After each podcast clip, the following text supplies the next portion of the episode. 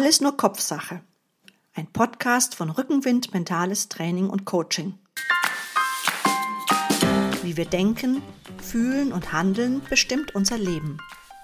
Dieser Podcast beschreibt unterhaltsam und gut verständlich, wie unser Gehirn funktioniert und wie wir uns dieses Wissen zunutze machen können, um den Stürmen unseres Lebens widerstandsfähiger und gelassener begegnen zu können.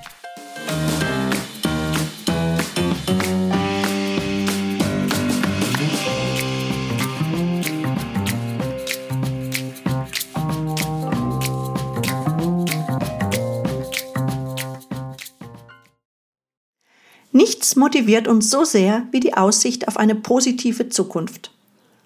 Und damit begrüße ich euch ganz herzlich zur vierten Folge des Rückenwind-Podcasts Alles nur Kopfsache.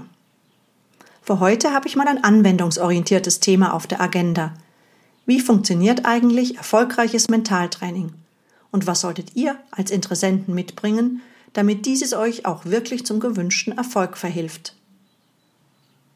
Meine aller, allergrößte Freude ist es, wenn meine Klientinnen und Klienten ihre Ziele erreichen, wenn es ihnen gelingt, etwas zum Guten hin zu verändern in ihrem Sport, ihrem Beruf oder ihrem Alltag.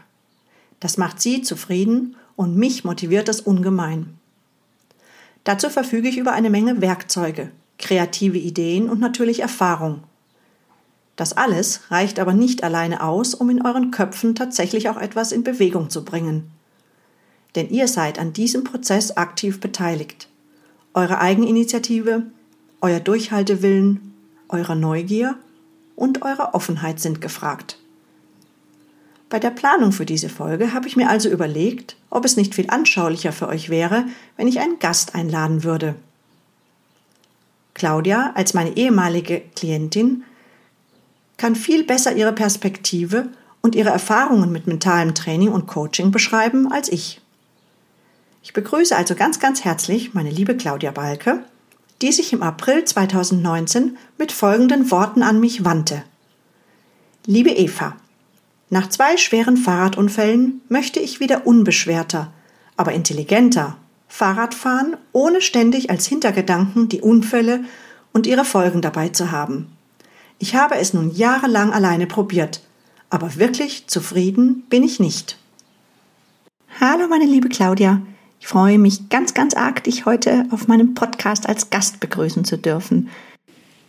Ja, danke Eva, dass ich zu Gast sein darf. Da freue ich mich total drüber.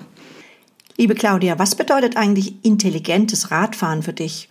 Oder andersrum gefragt, was heißt unintelligentes Radfahren? Also aus meiner Perspektive ähm, ist intelligentes Radfahren, wenn ich Situationen frühzeitig richtig einschätzen kann und meine Fähigkeit auf dem Fahrrad der Situation angemessen ähm, abrufen kann. Das ist für mich der Inbegriff des intelligenten Radfahrens und ähm, aufgrund meiner zwei Fahrradunfälle kann ich bestätigen, es gibt auch unintelligentes Fahrradfahren. Wie war denn deine Situation nach diesen beiden Unfällen? Sowohl körperlich, vielleicht ganz kurz, wie, wie stark warst du eingeschränkt und vor allem auch natürlich, ähm, wie, wie ist es dir mental gegangen? Was ging noch und, und, und was ging gar nicht mehr? Also körperlich ähm, nach dem ersten Fahrradunfall ähm, war mein Knie stark beeinträchtigt, das ist es bis heute. Und ähm, ich hatte Probleme mit dem Kiefer, ich habe mehrere Zähne verloren. Nach dem zweiten Fahrradunfall ähm, kämpfe ich mit ähm, einer starken Beeinträchtigung meiner Lunge. Ich hatte einen Pneumothorax und sehr, sehr viele Knochenbrüche, wo jetzt ähm, die Rippen nicht richtig zusammengewachsen sind. Deshalb muss ich da beim Sport mir einfach mit ein paar Tricks aushelfen. Und ähm, ja, die größte Einschränkung ist eben ähm, die Lunge und das Knie. Und bevor ich ähm, mir Hilfe bei dir gesucht habe, war tatsächlich auch ähm, die, der Kopf ein Riesenthema, weil ich immer mit dem Gedanken aufs Fahrrad gestiegen bin, dass ich nicht mehr zurückkomme oder dass ich ähm, ja, ähm, da, dass einfach etwas Schlimmes passieren wird. Ich war sehr, sehr ähm, da drin gefangen. Jedes Mal, wenn Freunde von mir aufs Fahrrad gestiegen sind oder mein äh, Mann aufs Fahrrad gestiegen ist, ich hatte einfach immer Angst um die Menschen auf dem Fahrrad. Und ähm, das ging wirklich so weit, dass ich äh, mich, ich habe mich immer aufs Fahrradfahren eigentlich gefreut bis es zu dem Zeitpunkt kam, dass ich dann auf das Fahrrad gestiegen bin oder dass ich gehört habe, so ja, also der ist jetzt angezogen, der ähm, fährt jetzt gleich los und dann ähm, war ich einfach extrem angespannt und je angespannter ich war, desto unintelligenter bin ich auch Fahrrad gefahren. Hm, okay, das heißt, die, die Angst hat sich nicht nur auf dich selber bezogen, sondern tatsächlich auch auf dein Umfeld, dein Mann. Habe ich das richtig verstanden, dass du praktisch auch Angst hattest, dass auch die nicht zurückkommen von Fahrten? Genau, also ich habe im Prinzip ähm, für mich selber, ähm, um mich selber hatte ich in Anführungszeichen nur immer die Angst, dass ich nicht zurückkomme oder dass irgendwas Schlimmes passiert. Das ähm, war dann aber so, dass ich das ja steuern konnte. Ich bin dann einfach nicht mit dem Fahrrad gefahren. Also ich habe mir dann einfach die Freude des Fahrradfahrens genommen und habe es einfach nicht gemacht. Und dann war ja klar, dass nichts passieren kann. Wenn ähm, mein Mann mit dem Fahrrad zur Arbeit gefahren ist oder ich Freunde ähm, hatte, die am Wochenende erzählt haben, ja, sie gehen am Sonntag Fahrrad fahren, dann war ich einfach immer in Sorge, dass die wieder heil zurückkommen und dass die keinen Unfall haben. Hm. hm. Okay, das heißt, du bist für dich selber hast du das quasi so gelöst, dass du einfach gesagt hast, okay, ich steige gar nicht aufs Rad, ich lasse es für mich selber komplett sein und die Unruhe war praktisch auch bei den anderen, die ähm, hoffentlich wieder, die sich dann vielleicht auch melden mussten und Bescheid sagen mussten, wenn sie wieder zurück waren. Genau, richtig. Also ähm, ich habe das wirklich ein paar Mal komplett sein gelassen. Meistens bin ich in einer Gruppe unterwegs gewesen und habe dann bin dann mitgefahren, hatte aber nie ein befreites Gefühl, sondern es war immer angespannt. Jedes Auto, jeder Bordstein, jede, ähm, jeder Untergrundwechsel war bei mir immer, also hat bei mir immer ausgelöst, oh Gott, da kann jetzt was passieren. Hoffentlich komme ich wieder heil zurück. Hoffentlich lande ich nicht im Krankenhaus.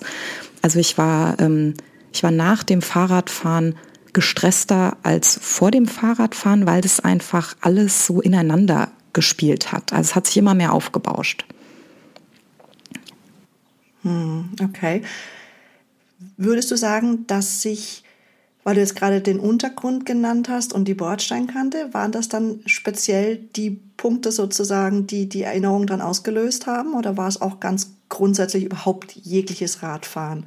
Oder war es alles, was so eine, wo so ein Zusammenhang mit dem, mit dem Unfall war oder den Unfällen?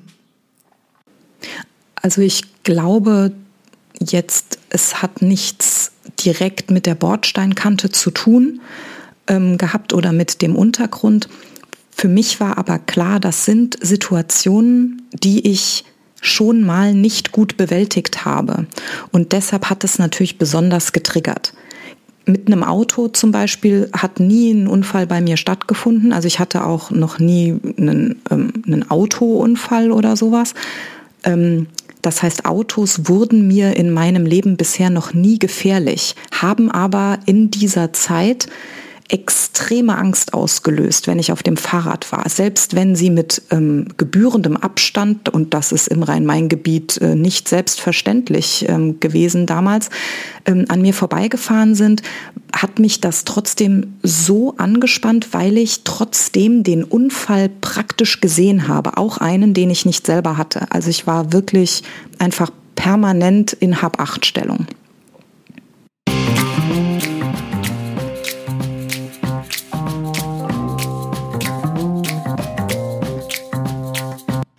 An dieser Stelle möchte ich gerne mit euch zusammen einen ganz kurzen Blick in unsere Köpfe werfen.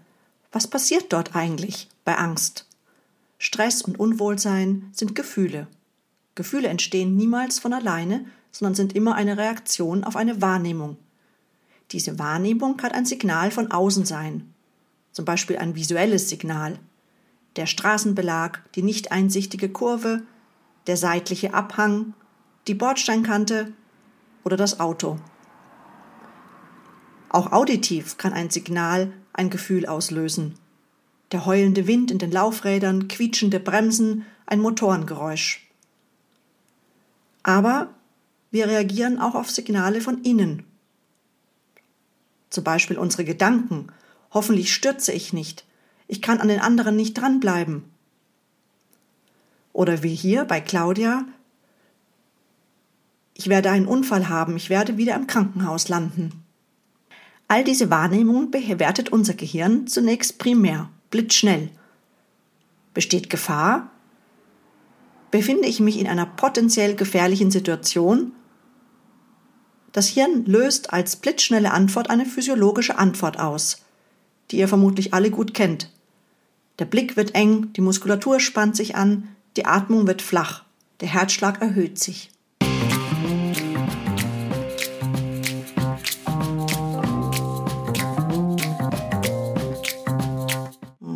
Ja, das klingt extrem gestresst und, und kannst du dich an den Moment noch erinnern, wo du gedacht hast, so, okay, jetzt ist Schluss. Ich brauche jetzt was. Äh, ich suche mir jetzt Unterstützung. Ich gibt es einen speziellen Auslöser dafür? Ähm, also für mich war der wichtigste Grund oder das, warum ich gesagt habe, ich brauche da Hilfe, ähm, einfach das, dass ich mir nicht selber helfen konnte und dass alle Leute um mich rum immer gesagt haben, nimm's nicht so schwer, üb's einfach, komm, ähm, wir machen es mal zusammen, wir fahren mal einen Bordstein hoch und runter. Und ähm, jeder wurde oder viele wurden zu ähm, Therapeuten, die das alle auch gut gemeint haben. Das hat mir aber oft nur mehr Stress verursacht. Und dann habe ich mir einfach überlegt, was kann ich tun, ähm, um einfach den Stress rauszunehmen und auch wenn man in so einer Gruppe mitfährt und dann hat man wegen jedem Bordstein da einen Schweißausbruch, das ist ja auch für die Gemeinschaft ein bisschen blöd und für mich vor allen Dingen. Also habe ich mir gedacht, ich suche mir einen Experten, denn wenn was mit meinem Auto nicht stimmt, dann bringe ich das ja auch in die Werkstatt. Und jetzt stimmt offensichtlich was mit meinem Kopf nicht richtig. Also suche ich mir jemanden, der mir da einfach raushelfen kann, ähm, weil ich es alleine eben nicht so hinbekomme, dass es mich glücklich macht. Also ein, ein Kopfmechaniker sozusagen, ne? Irgendwie so, ja. Ja, einfach jemanden, der mich an die Hand nimmt und der mir einen guten Weg zeigen kann, den ich nehmen kann. Ähm, ne, also ich meine, mein Auto tanken kann ich ja auch selber, nachdem man es mir eben irgendwann beim Führerschein machen mal gezeigt hat. Und so dachte ich, ähm, dass mir einfach ein Spezialist gut helfen kann und besser helfen kann als jeder, der einen guten Ratschlag hat. Denn das, was für den einen funktioniert hat, das funktioniert vielleicht für mich nicht. Und mir hat es nichts gebracht, 50 Mal einen Bordstein hoch und runter zu fahren. Das wollte ich jetzt gerade fragen. Hast du das, diese ganzen Ratschläge, die ja, das muss man auch immer sagen, die sind ja immer in deinem Sinne und immer wohlgemeint. Also das ist ja ähm, auch wirklich freundlich und dir zugewandt. Hast du die ausprobiert? Bist du mal 50 Mal den Bordstein hoch und runter gefahren? Ja, also ich, wir sind ähm, am, am Biberer Berg am Stadion auf dem Parkplatz gefahren und haben dort äh, Bordsteine, Vollbremsungen, Sand, unterschiedliche Untergründe. Dieser Parkplatz war ein Trainingsterrain. Wir haben das ähm, wirklich ausgiebig geübt und das hat auch immer gut geklappt. Aber es hat mir nicht das ähm, Gefühl gegeben, dass ich das bei einer Ausfahrt dann eben ähm, abstellen konnte. Ja, klar, also das ist eigentlich ein recht eindrucksvolles Beispiel dafür, wie, wie stark Kopf und Körper zusammengehören. Also du kannst nicht einfach nur tausende Trainingskilometer absolvieren, ohne dass du deinen Kopf, den kannst du nicht zu Hause lassen. Gut, dann hatten wir also diesen Termin ausgemacht, du warst auf dem Weg zu mir. Was ist dir da so durch den Kopf gegangen? Ich war sehr aufgeregt das ist auch ein Stückchen Fahrt gewesen. Ähm, ich wohne ja bei Frankfurt und ähm, wir, wir sind da ja ein Stückchen hingefahren. Mein Mann hat mich begleitet. Der hat gesagt, er kommt mit, je nachdem. Man weiß ja nicht, wie man darauf so reagiert. Und vielleicht bin ich einfach danach so fix und fertig, dass ich nicht mehr Auto fahren möchte. Also ist er mitgekommen und ist eine Runde Fahrrad gefahren da bei dir, weil es halt einfach eine super Fahrradregion auch ist. Und ich weiß, ich bin zitternd aus dem Auto ausgestiegen, einfach weil, weil ich so ähm, aufgeregt war oder so, so hoffnungsvoll war, dass es jetzt in die richtige Richtung geht. Also ich hatte ein gutes Gefühl, aber ich war sehr, sehr aufgeregt, ähm, einfach ob der Tatsache, dass es ähm, dass es einen Schritt vorangeht. Also das war für mich so ähm, wie nach einem Röntgen, als der Arzt gesagt hat, ja prima, jetzt ähm, wir können die Knochen wieder belasten, die sind jetzt zugewachsen. So ungefähr war das, ähm, war dieses Gefühl für mich auch so aufgeregt. Okay, gut, jetzt geht's gleich los, jetzt packen wir es an. Mhm. Okay, also eigentlich eine, eine positive Aufregung. Ich habe dich auch erlebt als jemand, die, die sehr offen für das war, die nicht, du hattest keine bestimmten Erwartungen, als, als wir uns begegnet sind? Ja, sehr, sehr positiv. Äh, was war so dein Bild vorher? Hast du dich mit mentalem Training jemals zuvor schon irgendwie beschäftigt? Hattest du eine Vorstellung von dem, was da auf dich zukommen würde? Also ich habe ähm, einfach bei ein paar Profisportlern so auf YouTube oder in Interviews ähm, oder in, in Zeitungen ähm, immer mal gelesen, so ja, derjenige ist jetzt bei einem Mentaltrainer oder hat da jetzt ähm, Unterstützung sich geholt bei einem Mentaltrainer und deshalb kannte ich den Begriff. Ähm, das war auch der Begriff, den ich gegoogelt habe ähm, auf der Suche nach, ähm, nach jemandem, der mich da unterstützen kann. Ähm, und habe aber keine Erwartungshaltung an den Tag gelegt im Sinne von, wie läuft das jetzt ab, sondern ich hatte einfach mein Paket geschnürt. Da musste ich mich auch nicht großartig vorbereiten, weil diese Bedenken, die ich ähm, bezüglich des Fahrradfahrens ähm, hatte, die konnte ich leicht abrufen. Die waren auch immer präsent und ähm, die gingen teilweise so weit, dass uns ein wildfremder Fahrradfahrer auf dem Fahrrad entgegenkam und von einem Auto überholt wurde und ich ähm, quasi für den Fahrradfahrer Stoßgebete gen Himmel geschickt habe, dass das hoffentlich ein gutes Überholmanöver wird. Also ich konnte das, diese Situation jederzeit ähm, abrufen und ähm, bin deshalb einfach offen da dran gegangen und ich weiß noch, ich habe dir innerhalb der ersten Viertelstunde, glaube ich, praktisch alles serviert, was, was es zu erzählen gab, so ungefähr. Also es ist nur so aus mir herausgesprudelt, ähm, einfach weil ich froh war, dass ich jemanden gefunden habe, der das mit mir zusammen anpacken kann und zwar fachmännisch. Mhm. Da bringst du gerade irgendwie einen guten Punkt. Findest du das ein, oder ist das für dich ein Teil von dem Erfolg, das Gefühl, äh, dass dir jemand zuhört, ohne jetzt erstmal zu werten oder vielleicht sofort mit einem Ratschlag zu kommen, dass du einfach drüber sprechen kannst, wie es dir geht, ohne dich dem Gegenüber ein bisschen anpassen zu müssen?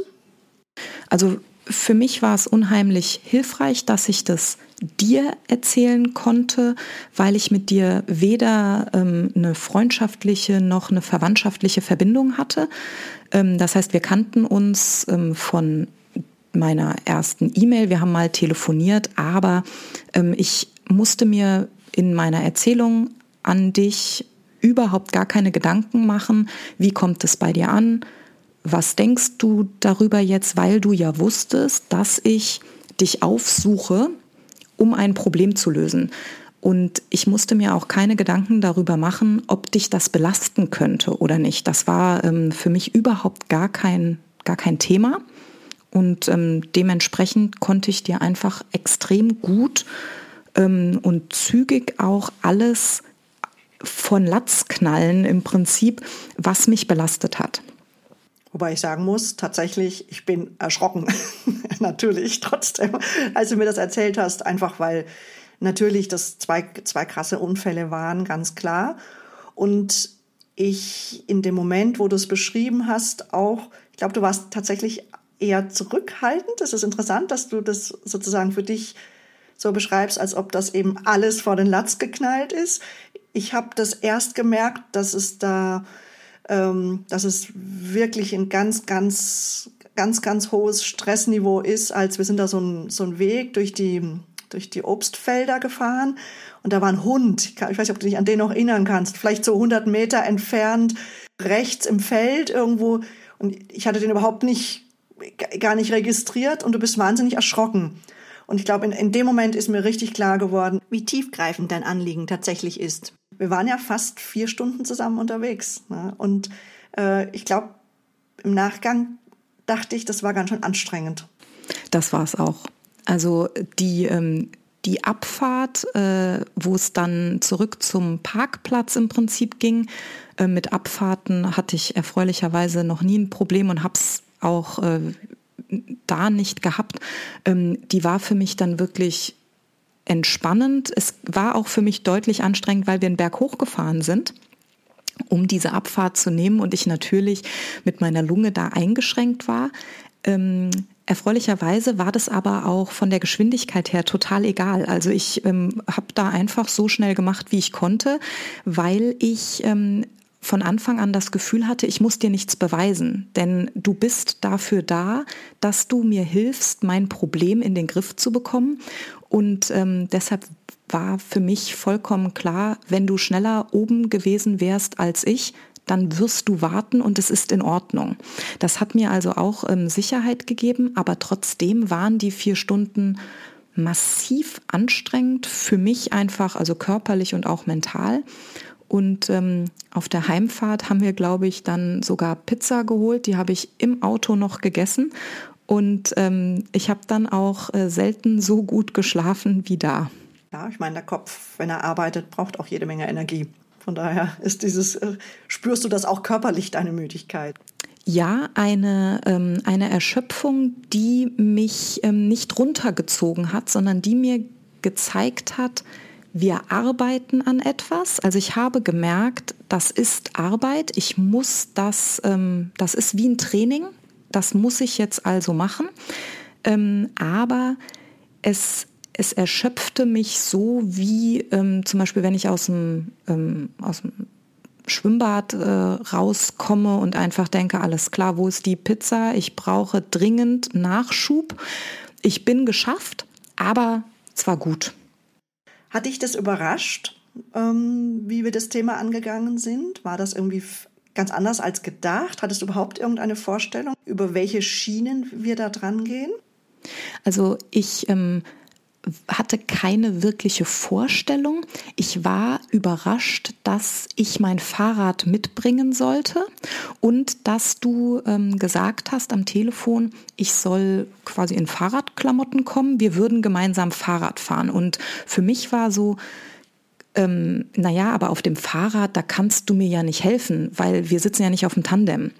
Ne, das war so meine Erwartungshaltung. Da dachte ich mir, na, da bin ich ja mal gespannt, wie die Eva das machen möchte. Wenn ich da also Fahrrad fahre und die äh, wie, will die mich dann festhalten oder so. So hatte ich das eher ähm, mir gedacht. Aber ähm, ansonsten hatte ich mir keine großen Vorstellungen oder so gemacht.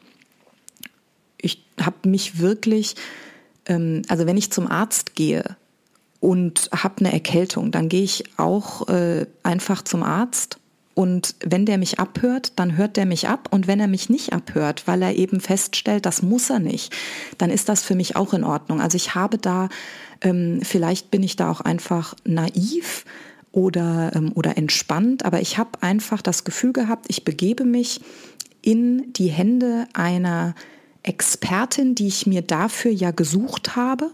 Und wenn die eine Methode hat, dann folge ich dieser Methode und ich probiere das aus. Und wenn es für mich funktioniert, dann ist es richtig. Und wenn es für mich nicht funktioniert, dann mache ich mir dann Gedanken, wie ich es anders angehe. Ich glaube, das ist, ähm, ich denke, das ist eine ganz wichtige Eigenschaft, diese, diese Offenheit. Erstmal das auf sich zukommen lassen, auch wenn vielleicht ein Stimmchen so sagt, äh, wieso fahren wir jetzt da zusammen Rad? Ist es dir hinterher irgendwie quasi klar geworden, warum das so wichtig ist, auf dem Rad zu sein, statt jetzt ähm, in, am, im Büro am Tisch gegenüber oder in einem Café oder, oder, oder sonst wo. Ich denke einfach dieses Tun, ähm, da sind wir wieder bei dieser Verstandesebene, Gefühlsebene. Das eine ist äh, zu verstehen, dass, ähm, sagen wir mal, um sich zu entspannen, es gut ist, ein paar Mal tief durchzuatmen. Ja. Das andere ist, es tatsächlich zu tun, obendrein noch in einer Situation, die mental herausfordernd ist, weil eben vielleicht der Hund angesprungen kommt oder ein Auto ein bisschen zu eng an uns vorbeifährt und dann quasi zu spüren, was passiert in dem Moment und kriege ich damit einen Zugriff auf meinen Stress, kann ich ihn dadurch ein bisschen regulieren. Das heißt, ähm, das direkte Erleben ist was, was du nachher ja auch mitnimmst, mit nach Hause nimmst. Das ist abgespeichert als, als Erfahrung, die, die dir dann, die dich dann dabei unterstützt, wenn es dann auf, eine eigene, auf die eigene Umsetzung zugeht. Ja. Also für mich war mit dem Moment, wo ich vom Fahrrad wieder abgestiegen bin, mit dir oder bei dir, ähm, vollkommen klar, warum ich das Fahrrad mitbringen musste und warum das sinnvoll war, auf dem Fahrrad unterwegs zu sein. Wir haben ja nicht nur den Hund getroffen, sondern auch noch ähm, an diesem Reiterhof wurde doch das Pferd noch rausgeführt. Da war ein zweiter Hund, der ähm, auch für mich eine riesige Gefahr dargestellt hat. Ich ähm, ich weiß auch noch genau, wie diese Kurve aussah, um die wir gefahren sind, ähm, wo ich mich auch noch verbremst ähm, habe ein bisschen. Also die ganzen Situationen sind mir ähm, klar und ich rufe mir die immer mal wieder auch ins Gedächtnis, weil sie mir einfach ähm, helfen, weil ich sie toll bewältigt habe.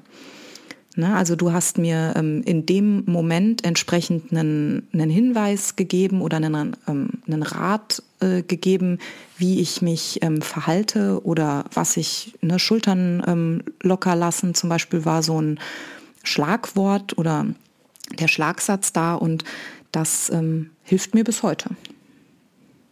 Okay. Dann kommt natürlich die spannende Frage. Wir waren da vier Stunden lang in einem geschützten Rahmen zu zweit unterwegs. Ähm, dann bist du nach Hause gefahren und wie ging es dann weiter? Wie war, hat sich das erste Mal alleine auf dem Rad dann angefühlt? Ähm, das war anders. Ich habe ähm, oder du und ich erfreulicherweise haben meinen Mann ähm, gleich mit eingespannt. Der, ähm, der war ja mit dabei, das heißt, er hat mich dann auch, ähm, ich bin mit ihm wieder zusammen nach Hause gefahren und er hat äh, ja gleich auch gefragt, wie war's und alles gut. Und ähm, du hast äh, ihm dann auch gleich das zum Beispiel mit dem Schulterloslassen ähm, erzählt, dass das so ein guter Trigger war, der bei mir super funktioniert hat. Und ähm, ich habe dann auch in den Wochen danach, wenn wir zusammen Fahrrad gefahren sind, hat er das öfter ein, angewendet. Also das heißt, er hat das einfach gesehen, ähm, schon proaktiv gemerkt, ah, das ist eine komische Situation, ne? da ist wieder ein Hund auf dem Feld oder wir fahren jetzt gleich an eine vielbefahrene Straße und dann hat er mir von vornherein aus zugerufen, Schulter locker lassen. Und ähm, das hat für mich einfach super funktioniert, weil ich teilweise gar nicht gemerkt habe, dass sie nicht locker sind. Und ähm, damit auch einfach gleich die Konzentration so gelagert habe, dass ich eben an unsere, unseren Termin zurückgedacht habe und eben einfach dachte, alles klar, das haben wir da so gemacht, es hat gut funktioniert, dann machen wir das jetzt auch so. Also wir haben das geübt. Denn als dein praktisch häufigsten Begleiter, egal ob das jetzt der Mann oder der Sportskollege ist, als Coach einzuspannen.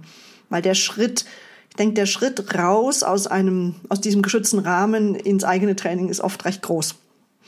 Und dann fällt das weg und die Stimme im Kopf ist einfach noch nicht so fest, dass sie in dem Moment, wo es ein bisschen stressig wird, auch tatsächlich dran denkt, was jetzt zu tun ist. Deswegen ist es tatsächlich gut, dass du da ihn als wohlwollenden Begleiter auf jeden Fall dabei gehabt hast. Wie war das dann? Lief das dann von da an? War Radfahren äh, feuerfrei und raus und immer länger und immer weiter? Lief das irgendwie immer alles glatt? Äh, also bei mir jetzt nicht so. Ich, ähm, ich habe wirklich viel geübt und ich ähm, bin aber nicht so Fahrrad gefahren, ähm, wie ich das im Endeffekt mir gewünscht habe. Also das heißt, wir haben geübt, aber es gab trotzdem immer auch Situationen, gerade wenn ich mal, ich bin ähm, vor der Pandemie auch immer mit dem oder regelmäßig mit dem Fahrrad mal zur Arbeit gefahren. Das ist eine Strecke von 42 Kilometern einfach und habe einfach festgestellt, das ist noch nicht so gesetzt, wie ich mir das vorstelle. Und ähm, dann habe ich ja auch noch mal Hilfe bei dir gesucht. Wir haben uns dann ein zweites Mal getroffen. Genau. War das mehr das, es geht mir nicht schnell genug, ich möchte gerne mehr? War es die Umsetzung als solche, wo dir noch was gefehlt hat? Ich hatte das Gefühl, ich bin auf einem guten Weg, aber ich brauchte noch einfach ein bisschen mehr ähm, Hilfestellung. Also ich hatte das Gefühl, wenn ich es so weitermache, dann ähm, kann ich bestimmt wieder Fahrrad fahren, aber so ein richtig gutes Gefühl habe ich dabei nicht. Und, ähm, und teilweise war ich dann so blockiert, auch ähm, dann wurde mir das zu viel, mit dem ständig äh, hat jemand gesagt, Schultern entspannen oder so. Also es war dann irgendwie so ein zu viel Training ist auch nichts. Das heißt, der sozusagen der Verstand ist irgendwie mitgekommen, aber das Gefühl war nicht da. Das so ein ruhiges Gefühl oder ein kontrolliertes Gefühl oder das hat sich nicht eingestellt. Wie bist du aus dem zweiten Treffen rausgegangen?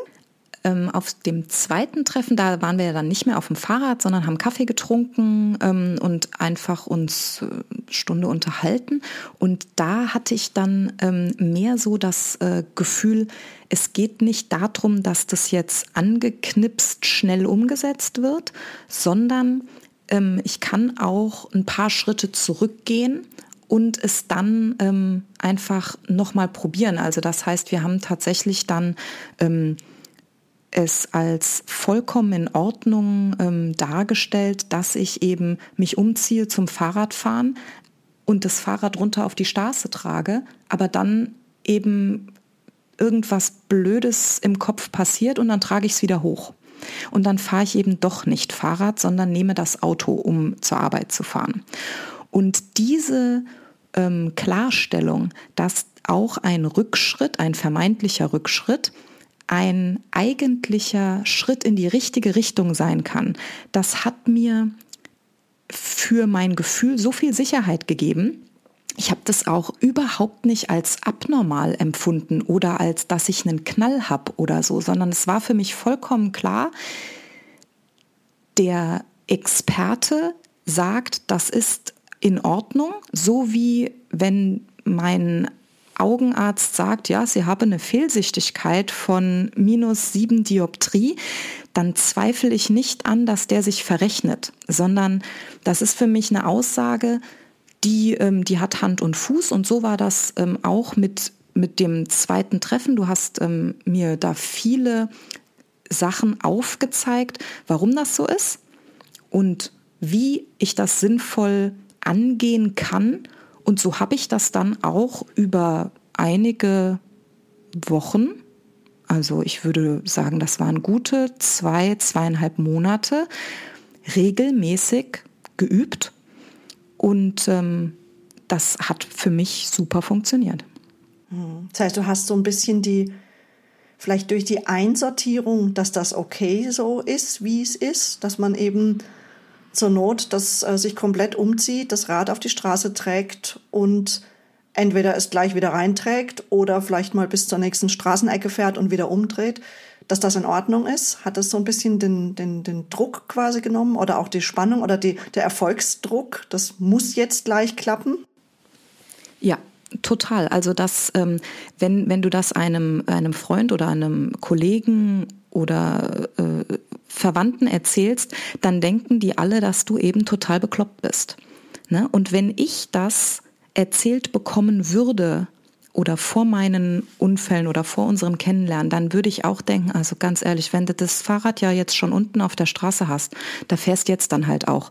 Da ziehst du dich ja jetzt nicht mehr um, um dann mit dem Auto zu fahren, sondern da setze dich halt aufs Fahrrad. So schlimm kann es ja nicht sein. Oder das Wissen zu bekommen, lass die anderen reden, du kommst dahin, dass es nicht mehr so schlimm ist, aber du bist eben jetzt noch nicht da.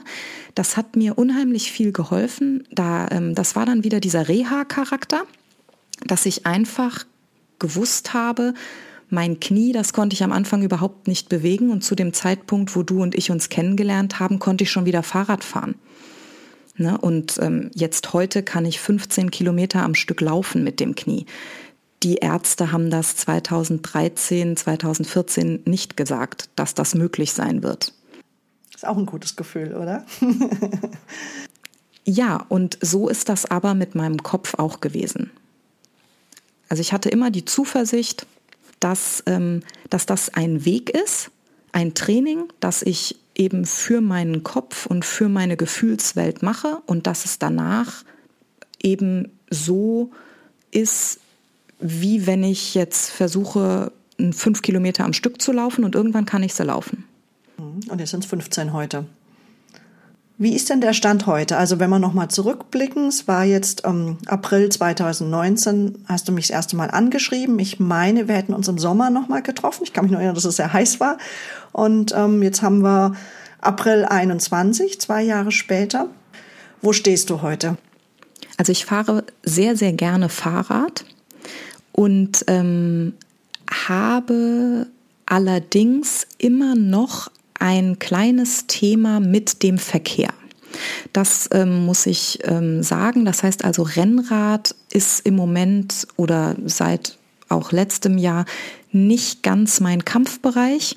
Ich ähm, fühle mich darauf einfach noch nicht wieder so sicher wie vorher.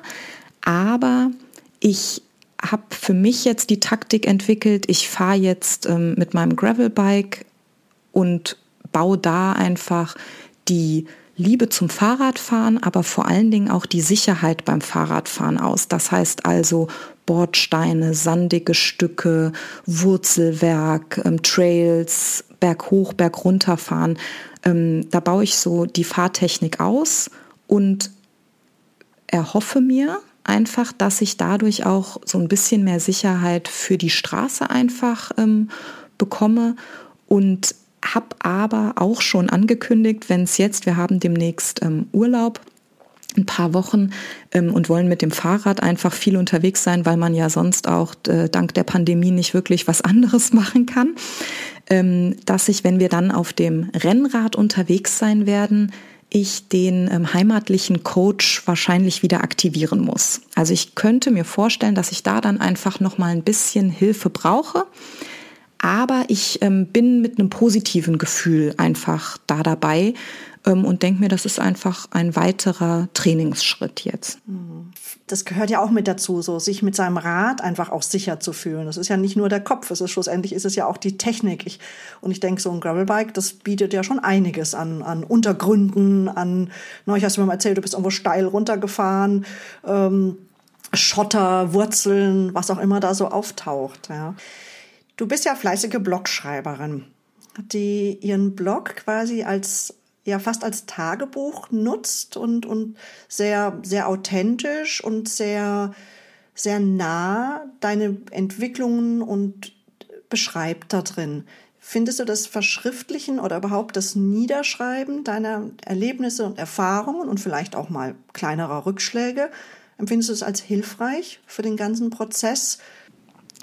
Während der Reha-Zeit nach den Unfällen hat mir das durchaus ähm, viel gegeben, einfach ähm, aufzuschreiben, wie es mir geht. Und jetzt aus der Perspektive nach den Unfällen, ähm, wenn ich mal einen schlechten Tag habe, hilft mir das durchaus, zurückzublicken und nachlesen zu können, wie das eben einfach sich angefühlt hat, an einer äh, Maschine zu sein, die mir beim Atmen hilft.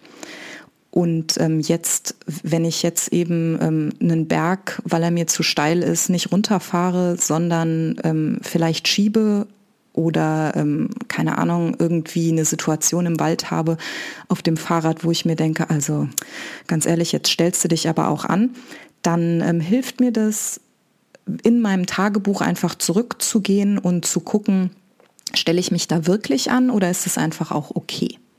Und ich habe ähm, einige Leser, die genau das auch ähm, ja für sich da rausholen können aus dem Blog, weil sie einfach die Ehrlichkeit oder das, den Weg von 2013, ich habe dann eine Mitteldistanz gemacht, ein paar Wochen nach der Mitteldistanz ist 2016 dann der Unfall passiert und das war, ähm, das ist für viele Leser einfach dieses Zurückkämpfen Und dieses, ich gebe nicht auf und wenn ich eben als Letzte da ins Ziel komme, dann komme ich halt eben trotzdem ins Ziel, das ähm, hilft und ist anscheinend auch motivierend für andere. Hm, ist ja auch eine, eine wahre Heldengeschichte. Ich meine, das ist auf andere motivierend, ja, zu sehen, dass da jemand die, die Energie aufbringt und uns nicht einfach das Rad in die Ecke stellt und sagt, ich spiele jetzt nur noch Schach. Ja, wahrscheinlich würde ich beim Schach nur verlieren. Hat überall so seine Stärken. Wovon träumst du? Weiß ich noch, dein, was ist dein großes Ziel? Du hast es am Anfang schon mal ganz kurz gesagt. Und jetzt so ein bisschen vorausschaust. Also sportlich gesehen möchte ich äh, unbedingt gerne mal einen Ironman machen. Also die Langdistanz, ne? Mhm. Genau, die Triathlon-Langdistanz, das ähm, ist ein großer Traum von mir. Wahrscheinlich träumen davon viele Triathleten. Ähm, ich möchte das einfach gerne ähm, können und das einmal erleben. Ich äh, bin habe viele, viele Freunde und Kollegen auf ihrem Weg zur Langdistanz begleitet und habe die auch äh, angefeuert, stundenlang und ähm, möchte das einfach gerne selber erleben, weil, weil dieser Zieleinlauf einfach ein tolles Erlebnis sein muss. Und ähm, ja, darauf arbeite ich hin. Der Weg ist allerdings sehr, sehr lang für mich. Ist, wird es dann Frankfurt sein? Ich hoffe sehr, ja. Also für mich wäre dann tatsächlich Frankfurt ähm, meine, meine Wunschdistanz oder Kalmar. Ja, okay. Schweden. Ja, liebe Claudia, also wenn ich das so höre, ich glaube, ich, ich sehe dich irgendwie. Irgendwie sehe ich dich auf dieser, auf dieser Ziellinie. Ich kann dir nicht sagen, wie lange es dauert, aber ich glaube irgendwie, dein, du bist zumindest mental so aufgestellt, dass so ein Ziel auch durchaus in greifbare Nähe rückt. Ähm, einmal, weil du, weil das so eine ganze, so eine visionäre Kraft dahinter ist, aber eben auch der Realismus. Und ich glaube, das ist eine ganz gute Mischung, um es auch groß gesteckte Ziele irgendwann irgendwie zu erreichen. Ich ähm, bedanke mich ganz, ganz herzlich für das freundliche und offene Gespräch und ähm, wünsche dir auf deinem Weg alles, alles Gute. Bleib stabil auf deinem Rädchen und ja, vielleicht sehen wir uns ja irgendwann mal nochmal wieder. Vielen, vielen Dank. Ciao. Tschüss.